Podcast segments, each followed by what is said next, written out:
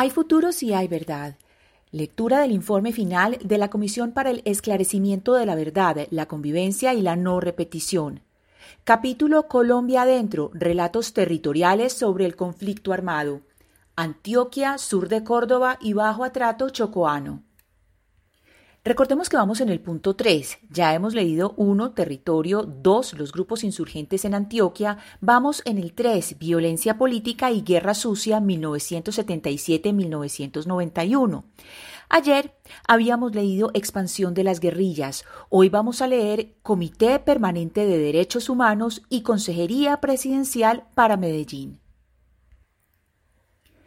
En este periodo, ante el recrudecimiento de la guerra, se fortalecieron plataformas de la sociedad civil, como el Comité Permanente de Derechos Humanos de Antioquia, que se creó en 1979 y cuyas luchas coincidían con las de otros movimientos sociales, estudiantiles y políticos.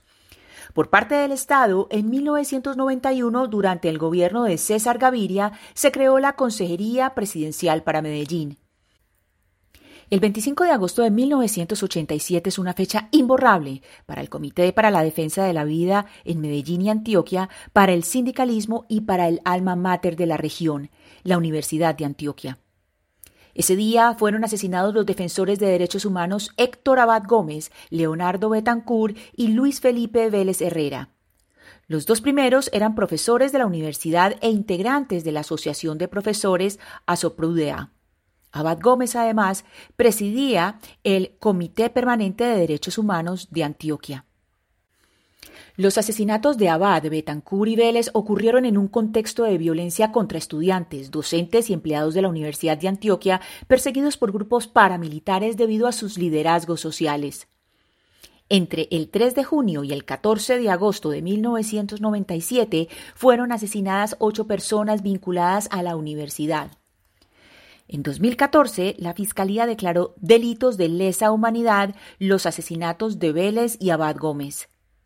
Esa decisión se fundamentó en declaraciones como la de Diego Fernando Murillo Bejarano, alias Don Berna, excomandante paramilitar, quien en versión libre ante un tribunal de justicia y paz en 2012 reconoció que los paramilitares asesinaron a Vélez y Abad por orden de Carlos Castaño, comandante de las Autodefensas Unidas de Colombia, AUC.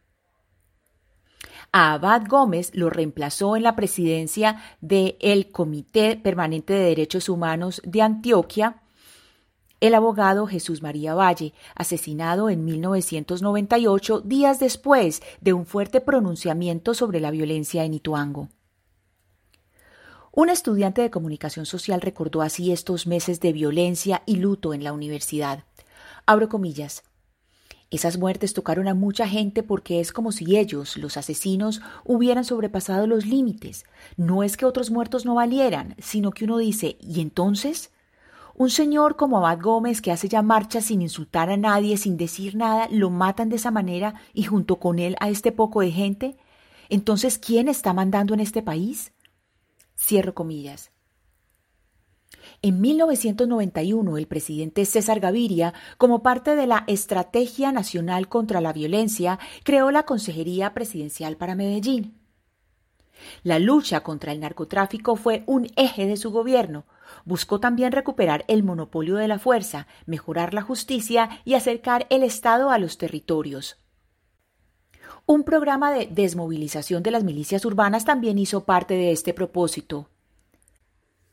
María Emma Mejía, quien ocupó por primera vez este cargo, entendió que para plantear soluciones había que escuchar a la población, así que, de la mano de organizaciones sociales conocedoras de la realidad de Medellín, recorrió los barrios populares, escuchó a los jóvenes, a las organizaciones comunitarias y a las mujeres, y buscó aliados como las universidades que le permitieran entender la hondura de la crisis y la profunda fragmentación de la ciudad.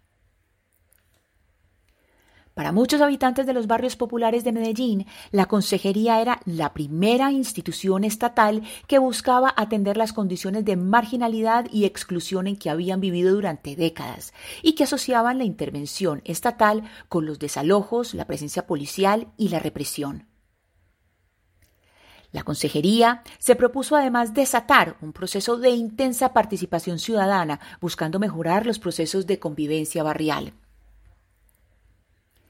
A pesar de esto, entre 1992 y 1997 las cifras de homicidios aumentaron. De 5.730 homicidios en 1992 a 5.820 en 1993. De 5.671 en 1994 a 6.732 en 1995.